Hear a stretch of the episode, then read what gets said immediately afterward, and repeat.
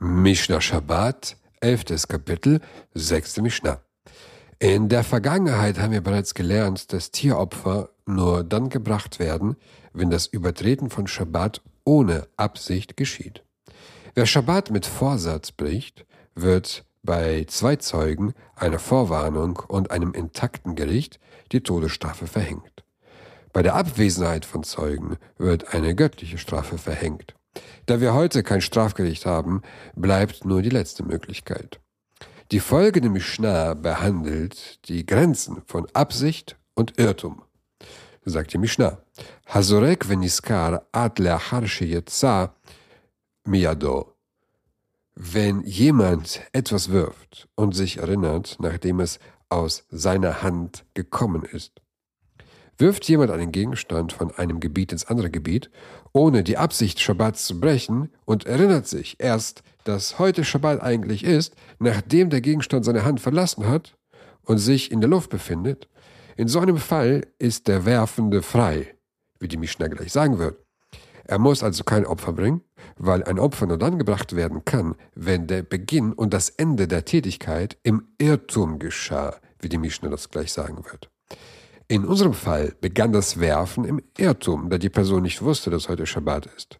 Jedoch war das Ende des Werfens nicht im Irrtum, weil die Person sich erinnert hatte, als der Gegenstand noch in der Luft war.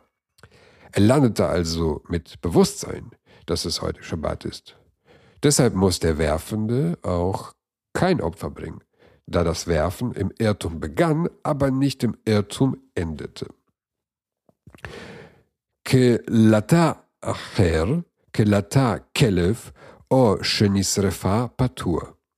Wenn ein anderer das Geworfene auffängt oder ein Hund es auffängt oder wenn der Gegenstand in der Luft verbrennt, so ist der Werfende frei. Hat jemand einen Gegenstand am Schabbat mit Absicht geworfen, mit dem Wissen, dass heute Schabbat ist, doch eine andere Person hat den geworfenen Gegenstand aus der Luft abgefangen, so in so einem Fall sind beide, der Werfende und der Fänger, frei keine von ihnen muss ein Opfer bringen, weil, wie wir es gelernt haben, eine Arbeit, die von zwei Personen gemacht wird, obwohl nur eine Person dafür notwendig ist, zieht kein Opfer nach sich. Dies gilt jedoch nur im Fall, wenn der Fänger den geworfenen Gegenstand aus der Luft gegriffen hat. Hat er den Gegenstand zugeworfen bekommen, so ist der Werfende verpflichtet, ein Opfer zu bringen. Das gleiche gilt äh, für die anderen in der Mishnah erwähnten Beispiele. זרק לעשות חבורה בין באדם בין בבהמה ונזכר עד שלא נעשתה חבורה פטור. Warf jemand, um einen Menschen oder ein Tier zu verwunden und erinnerte sich, bevor die Verwundung geschah, so ist er frei. Am Schabbat ist es verboten, jemanden zu verletzen oder zu verwunden. Natürlich ist es auch am Wochentag verboten, nur aus anderen Gründen. Wer war jemand, einen, warf jemand einen Gegenstand mit der Absicht, einen Menschen zu verwunden und erinnerte sich, dass heute Schabbat ist, bevor der Gegenstand sein Ziel traf, so muss der Werfende kein Opfer bringen. Denn die Regel ist die folgende: Sehr klar, kol hamechoyaveh hatot einen hayavin עד שתהיה תחילתן וסופן שגגה. Dies ist die Regel. Alle, welche ein Sündopfer schuldig werden, sind es nur, wenn der Anfang und das Ende der Handlung im Irrtum verübt sind. Diese Regel bezieht sich nur aufs Werfen, sondern auf alle Situationen. Äh, zum Beispiel, wenn eine Person vergisst, dass heute Schabbat ist und geht mit ihrer Tasche spazieren, erinnert sich aber noch, bevor sie die Tasche ablegt oder bevor sie stehen bleibt auf der Straße, dann muss diese Person kein Opfer bringen. Denn der Anfang der Handlung, des, des Tragens, wurde zwar im Irrtum verübt, aber nicht das Ende. Das Ende, also das Stehenbleiben oder das Ablegen, geschah mit Wissen, dass heute Schabbat ist.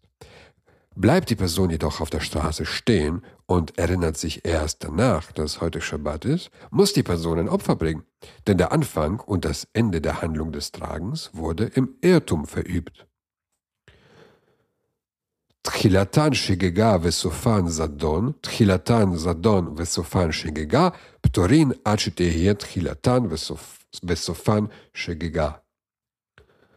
Ist aber der Anfang versehen und das Ende mit Wissen oder der Anfang mit Wissen und das Ende versehen, so sind die Ausübenden frei.